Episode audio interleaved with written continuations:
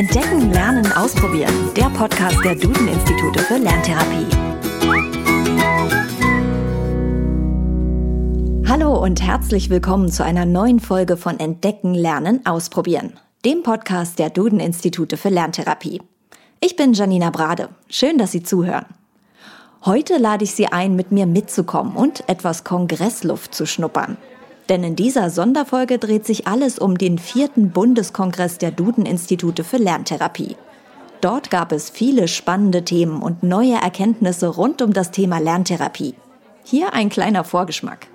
Und auch in Deutschland sprechen mehr als ein Drittel der Grundschulkinder bereits bei Einschulung mehr als eine Sprache. Das Einbinden, das Wertschätzen, das Nutzen der Mehrsprachigkeit das ist ein Potenzial, das wir völlig vernachlässigen. Weil ich trete gleich hier in die Mitte und mache eine bestimmte Geste und alle, die Person 1 sind, halten sich kurz die Ohren zu und summen vor sich hin. Wir inszenieren hier ja auch wissenschaftlichen Austausch und da gehört es dazu, dass man auch mal unterschiedlicher Meinung ist.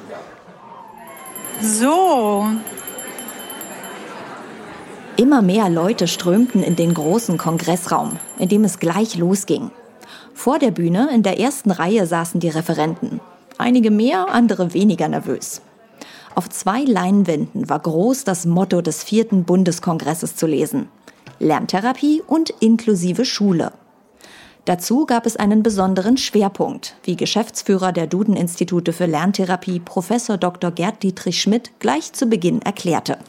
Der Kongress heute beschäftigt sich mit dem Thema Mehrsprachigkeit und das ist ja auch ein Wunschthema von vielen gewesen, sich damit zu beschäftigen, weil wir natürlich immer mehr Kinder und Jugendlichen in den Schulen und auch bei uns in der Lerntherapie haben mit Migrationshintergrund und mit der Mehrsprachigkeit, mit der sie aufwachsen.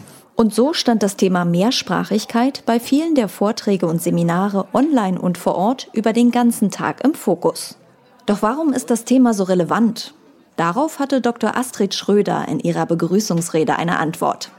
Sie ist die Leiterin der Abteilung Forschung, Entwicklung und Weiterbildung sowie des Fachbereichs Deutsch bei den Duden-Instituten. Mehrsprachigkeit ist ja in vielen Ländern der Welt tatsächlich der Normalfall. Und auch in Deutschland sprechen mehr als ein Drittel der Grundschulkinder bereits bei Einschulung mehr als eine Sprache. Und in Ballungszentren ist das viel mehr, so wie hier in Berlin zum Beispiel über 50 Prozent. Und auch in Österreich wachsen mehr als ein Viertel der Kinder mit mehr als einer Sprache aus, auf. Und auch hier, das sind natürlich Mittelwerte, in Ballungszentren sind das weitaus mehr. Wir hatten übrigens dazu auch schon einmal eine eigene Podcast-Episode gemacht. In Folge 30 geht es um Deutsch als Zweitsprache in Verbindung mit Leserechtschreibschwäche. Davon, wie wichtig das Thema Mehrsprachigkeit ist, sind auch die Teilnehmerinnen und Teilnehmer des Kongresses überzeugt. So zum Beispiel Institutsleiter Philipp Simson und Institutsleiterin Vivian Job. Es ist ja tatsächlich mein äh, dritter Kongress, an dem ich teilnehme und er ist wieder wirklich toll. Ähm, die, die Themenvielfalt ist diesmal äh, sehr gut, finde ich. Ähm, für uns aus Wien ist auch das Thema Mehrsprachigkeit einfach dauerpräsent und damit äh, bin ich sehr froh, dass wir, dass wir hier auch so tolle Referenten haben und, und uns hier auch weiterbilden können. Wir dürfen es nicht außer Acht lassen. Ähm, Fortbildungsmöglichkeiten sind da auch nur bedingt überhaupt im Angebot, sodass das hier natürlich was ist, was man ganz, ganz gern annimmt. Meine Lerntherapeuten aus dem Institut sind alle online dazugeschalten, sodass das auch wirklich nach Magdeburg und dann auch somit hoffentlich in die große, weite Welt hinausgetragen wird, unser neues Wissen. Der Mix aus Online-Angeboten und Präsenz wurde in diesem Jahr das erste Mal beim Bundeskongress angeboten. Mehrere hundert Teilnehmerinnen und Teilnehmer waren online zugeschaltet. Vor Ort war der Kongress mit 200 Personen restlos ausgebucht. Durch die neue hybride Form haben sich die Ziele des Kongresses aber nicht verändert, betonte Geschäftsführer der Duden-Institute Dr. Lorenz Huck. Es geht uns nach wie vor darum, zwei Tendenzen zusammenzuführen mit unserem Kongress. Das ist einmal die ganz große, ja, für die Entwicklung unserer Schule bedeutende der Inklusion und dann, äh, naja, die natürlich objektiv betrachtet viel, viel kleinere, aber für uns dann eben so entscheidende, dass wir eine Professionalisierung der Lerntherapie erleben, eine äh, wirklich auch galoppierende in den letzten zehn Jahren. Kleines Indiz dafür ist bei uns, bei Duden, wie sich unsere interne Weiterbildung der Lerntherapeuten entwickelt hat, dass wir die jetzt eben mit einem akademischen Partner machen, der SAH Fernhochschule und dass unsere Weiterbildungsgänge seit diesem Jahr auch vom Fachverband für integrative Lerntherapie zertifiziert sind. Und wir da also immer mehr Qualität und immer mehr ähm, Wertigkeit eben auch reinbringen. Dazu kommen die zahlreichen Weiterbildungsmöglichkeiten, wovon auch Teilnehmer und Institutsleiter Christian Gadde schwärmte. Ja, da ist ja wirklich die, der Bundeskongress die, die Spitze des Eisberges. Wir haben ja äh, inzwischen so viele Formate, sei es online, in Präsenz, äh, bei uns in der Zentrale am Alexanderplatz in Berlin, äh, aber auch die Möglichkeit äh, einzuladen. Die Kolleginnen und Kollegen ähm, vom Franchisegeber kommen auch an die einzelnen Standorte, um dort eben äh, zu wirken. Also ich muss sagen, das ist wirklich ein breites Spektrum, sei es äh, fachlich oder ähm, pädagogisch, unternehmerisch, didaktisch. Also es gibt ja in allen Bereichen dort äh, gute Angebote. Wer sich nun mehr für den Beruf und die Möglichkeiten als Lerntherapeutin bzw. Lerntherapeut interessiert, der kann gerne in die Podcast-Episode 18 reinhören. Hier erklären wir, wie man Lerntherapeutin wird. Und in Folge 33 gibt es Einblicke in die praktische Weiterbildung. Die Infos dazu finden Sie natürlich auch in den Show Notes.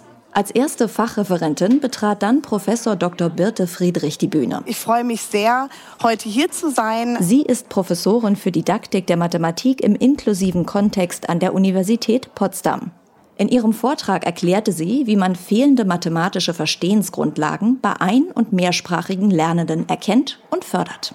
Meine ähm, Überzeugung ist, dass ich ähm, Rechenverfahren wirklich routiniert nur ausführen kann, wenn ich das Ganze auch wirklich verstanden habe. Beziehungsweise wenn ich es verstanden habe, dann ist das routinierte Ausführen von Rechenverfahren nicht mehr ähm, so schwierig. Kurzfristig helfen manchmal so Regeln wie, jetzt häng doch mal eine Null dran, dann klappt das in der Klassenarbeit. Wenn wir aber langfristig denken, dann sind Verstehenselemente, Verstehensorientierung ganz wichtig. Von diesem Vortrag war Teilnehmerin und Institutsleiterin Silke Kineresig begeistert. Und da war für mich eine Geschichte äh, nochmal von ganz großer Wichtigkeit, nämlich der Mathe-Vortrag, der mich einfach nochmal erinnert hat daran, dass wir im Land der Ingenieure tatsächlich äh, das Angstfach Nummer eins Mathematik inzwischen ist. Als zweiter Fachreferent stand Professor Dr. Stefan Joik auf der Bühne. Er ist Professor am Institut für deutsche Sprache und Literatur und Leiter des Sprachdidaktischen Zentrums an der Pädagogischen Hochschule Ludwigsburg. Er hielt einen besonders emotionalen Vortrag zu den Grundlagen des Schriftspracherwerbs bei mehrsprachigen Kindern. Die Schätzungen in der Zweitspracherwerbsforschung gehen irgendwas zwischen vier und acht Jahre. Dauer, die man braucht, um zu 100 Prozent an Kinder anzuschließen, die nur eine Sprache bildungssprachlich und überhaupt lernen. Ja, das heißt, das, das ist eine bildungspolitische Geschichte. Viele Kinder werden nur deshalb zum Problemfall, weil in der ganz normalen Regelschule die Ressourcen gar nicht da sind, den Zweitspracherwerb so zu unterstützen, wie jetzt völlig unabhängig von Defiziten das überhaupt nötig wäre. Das Einbinden, das Wertschätzen, das Nutzen der Mehrsprachigkeit, das ist ein Potenzial, das wir völlig vernachlässigen, wenn wir nach wie vor im sogenannten monolingualen Habitus unterwegs sind. Mehrsprachige Kinder weisen im Schriftspracherwerb die gleichen, im Wesentlichen die gleichen Schwierigkeiten auf wie einsprachig deutsche Kinder.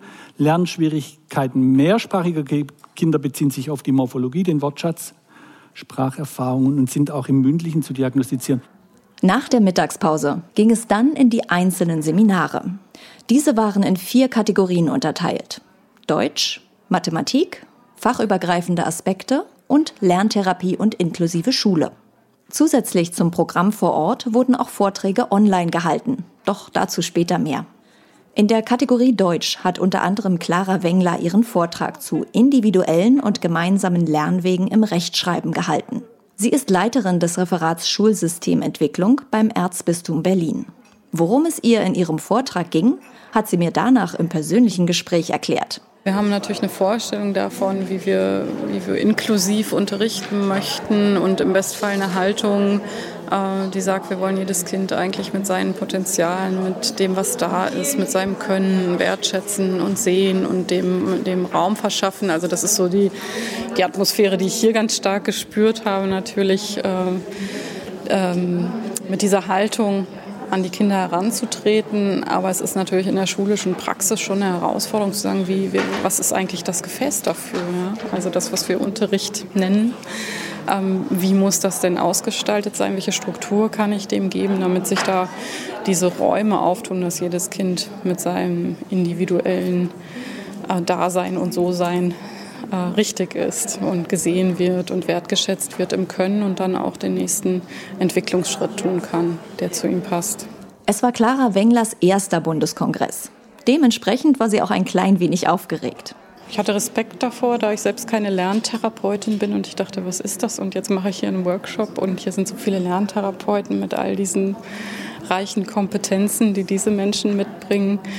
Und äh, ja, finde das einfach schön äh, oder einfach auch unwahrscheinlich wertvoll, Lerntherapie und den Gedanken inklusiver Schule zusammenzubringen und die Menschen hier zu verbinden, die äh, für diese Felder stehen. Und ja, wünsche mir da einfach auch diese Verwobenheit, dass die zunimmt im Sinne multiprofessioneller Teams und so weiter. Also dass einfach viel mehr davon ins Leben kommt. In der Kategorie fachübergreifende Aspekte ging es sehr interaktiv zu. So überraschte Dr. Jens Binjoschek seine Zuschauer mit Rollenspielen. So, äh, jetzt ist ja die Mehrheit hoffentlich der Meinung, dass Elternarbeit was Sinnvolles sein könnte. Jetzt kommen wir zu der Frage, wie man das eigentlich am besten macht. Und äh, da habe ich also jetzt meine Rollenspielidee und schön wäre es, wenn sich immer drei Kollegen finden würden, Dr. Jens Binjoschek ist Lehrer, Lerntherapeut und systemischer Supervisor im Duden-Institut für Lerntherapie in Berlin-Steglitz. In seinem Seminar ging es um förderliche Haltungen und Gesprächstechniken in der Zusammenarbeit mit Eltern. Kurz danach ging es in der gleichen Kategorie interaktiv weiter, dieses Mal mit Ben Witte. Er ist leitender Psychologe an der Oderberg Fachklinik Fasanenkiez in Berlin.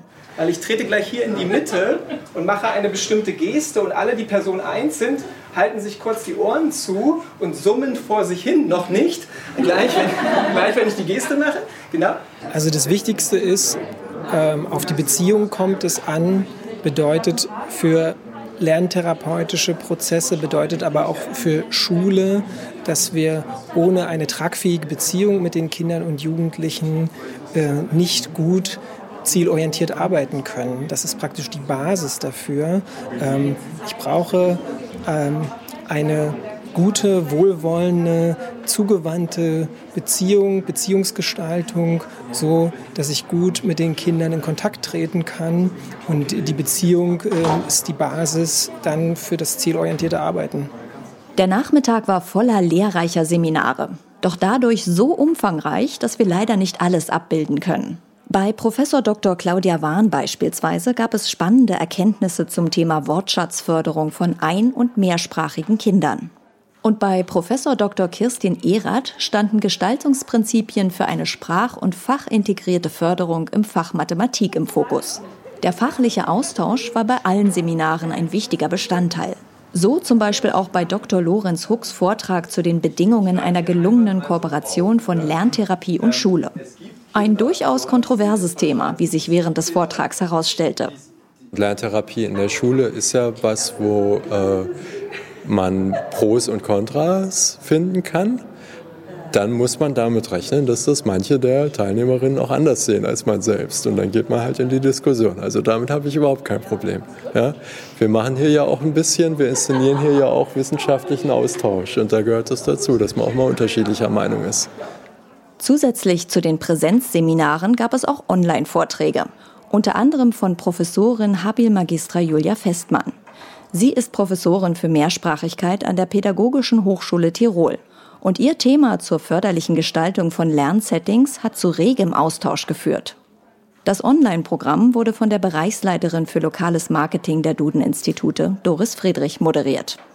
Sollen die Eltern lieber in der Muttersprache mit den Kindern sprechen oder in Deutsch, auch wenn sie es nicht perfekt beherrschen? Wie ist denn da Ihre Sicht drauf? Unbedingt Muttersprache. Okay.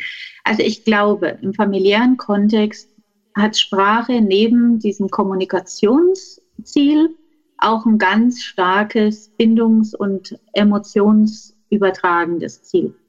Das heißt, wenn ich ähm, zum Beispiel ein Kind tröste, dann, und, und ich mache das in einer Sprache, die mir fremd ist, dann ist es so künstlich, also da kommt meiner Meinung nach kein Trost bei dem Kind an. Sprache, gerade die, die, die Erstsprache von dem Kind, die kann einfach so viel Emotionales. Emotional war definitiv auch dieser Kongresstag. Nach jeder Menge inspirierender Vorträge, neuer Eindrücke und regem Austausch traten nun alle Beteiligten den Heimweg an. Und wie viele andere ging auch Teilnehmerin und Lerntherapeutin Ramona Bauer ganz beschwingt nach Hause. Also ich fand es äh, ja wie erwartet irgendwie wieder total schön und gehe mit ganz vielen positiven Eindrücken und Impulsen irgendwie nach Hause, sowohl zu Themen eben wie Beziehungsgestaltung als auch äh, wie gestaltet man Rechtschreibgespräche, was kann man da vielleicht mal ausprobieren und ja, genau, ich freue mich jetzt auf jeden Fall, ähm, das demnächst in der Praxis mal zu testen und zu schauen, was für mich da vielleicht gut funktioniert und ja, gehe jetzt sehr motiviert nach Hause.